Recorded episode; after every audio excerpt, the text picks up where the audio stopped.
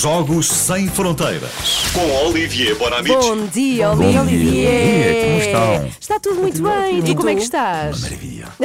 Ai, diz- espera, espera, espera, Ana. Maravilha. Baixa Sim. lá a música só para eu ouvir o Olivia outra vez dizer assim, uma maravilha. Uma maravilha. Ai, acho que ficou toda a gente com a segunda-feira de uma maravilha também. Claro, claro. Bom, eu chamo-lhe a melhor tenista de sempre, porque adoro vê-la, mas na verdade é uma das melhores, não é? A Serena Williams. O que é que tens para nos contar sobre ela, Olivier? 40 anos, 23 torneios do Grand Slam e aos 40 anos ela continua em atividade e com um objetivo, igualar a australiana Margaret Court e os seus 24 torneios de Grand Slam. E uma pergunta para vocês, porque é a segunda vez. Já vos faço esta pergunta. Vamos ver se vocês uh, mantêm, gravaram isto, esta informação. Ela ganhou 23 torneios do Grand Slam. Pergunto, Sim. quais são os torneios do Grand Slam? É a segunda vez, vamos fazer a pergunta. sim, ok. Vamos lá. Eh, os torneios do Grand sim. Slam são Wimbledon, eh, Roland Garros A Austrália.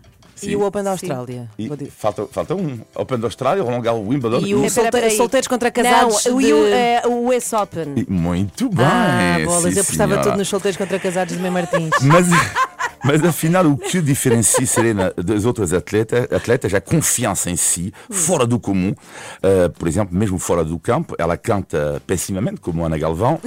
ela sabe disso, mas ela não se importa. A Ana também não. Uh, e, e no campo, agora, uh, falando da série, é igual, ela arrisca imenso. Um adversário dizia dela, com a Serena, ou ela falha ou ela esmaga-te. Não há uma terceira via.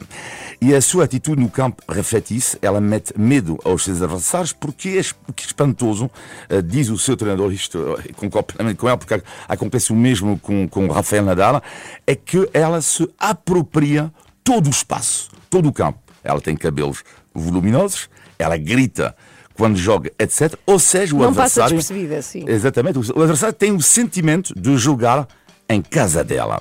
Esta força mental fez com que, em Roland Garros 2015, quando ela ganhou, entre cada jogo, ela ficava de cama, com gripe e com febre. E mesmo assim, ganha a Roland Garros.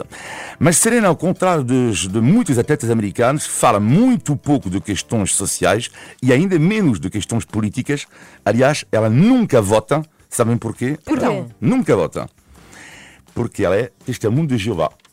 Ah, os testemunhas de Jeová não, não votam. Não votam, em geral não votam, não. Pronto. Mas a grande particularidade de Serena tem a ver com a sua infância e a forma como ela foi programada para ganhar. E é isso que mostra o filme King Richard, para além do jogo, eh, com Will Smith no papel de, Richard Williams, o pai eh, das irmãs Serena e e Venus, e aliás o que é extraordinário é que Venus também foi número um mundial.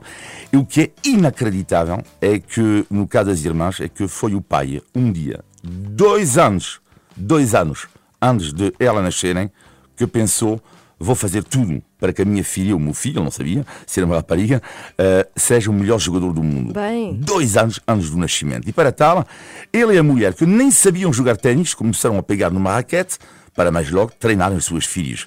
Ele que elaborou um plano de 78 páginas antes de elas nascerem, eh, em referências à psicologia, ao treino, eh, não sei, à sofrologia, a tudo. E quando elas nasceram, então, uma das primeiras medidas foi a mudança de casa, mudança propositada para Compton, um subúrbio complicado de Los Angeles, eh, porque para o pai era uma forma de elas se habituarem à adversidade, ao perigo. E foi, Ah, portanto. todo um eh, plano. Foi um plano. Foi, foi em Campton que Serena e Venus eh, treinavam quase todos os dias, das 5 da manhã até ao pôr, pôr do sol.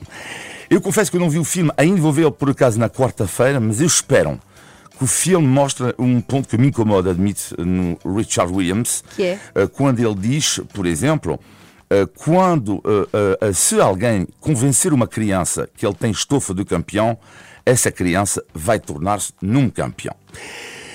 Sim, ok, funcionou para ti, Richard, para elas também. Eh, só que quantas crianças, e são ainda hoje, vítimas desta pressão dos pais, pais, pois. isto é que me incomoda um pouco. Mas admito que eu prefiro ver uma outra lição na carreira de Serena Williams, o chamado elevador social, através da meritocracia. Eh, só que ela está serena, curiosamente, desde que é mãe da pequena e linda Olímpia, nunca mais ganhou um torneio do Grand Slam, eh, ou seja, desde 2017. Mas como pai de Serena programou tudo, se calhar a Serena vai durar ao mais alto nível até aos 50 anos. Logo veremos, mas de facto é muito curioso, programada para ganhar. Eu preferi É o programa é um para ser bocadinho. feliz, eventualmente. Claro. Não é? Imagina nós que, que faz- fazíamos isso, planeávamos tudo para os nossos filhos serem felizes.